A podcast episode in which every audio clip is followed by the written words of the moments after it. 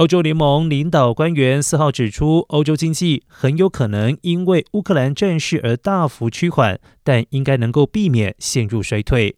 而在俄罗斯军队入侵乌克兰之前，欧盟执委会二月间预估，随着经济摆脱疫情而强力复苏的走势扩大，十九国欧元区将出现坚挺的百分之四成长率。但是官员表示，在乌克兰战事爆发之后，生活支出飙涨，预定在五月十六号公布的新预测，无疑将调降这个数字。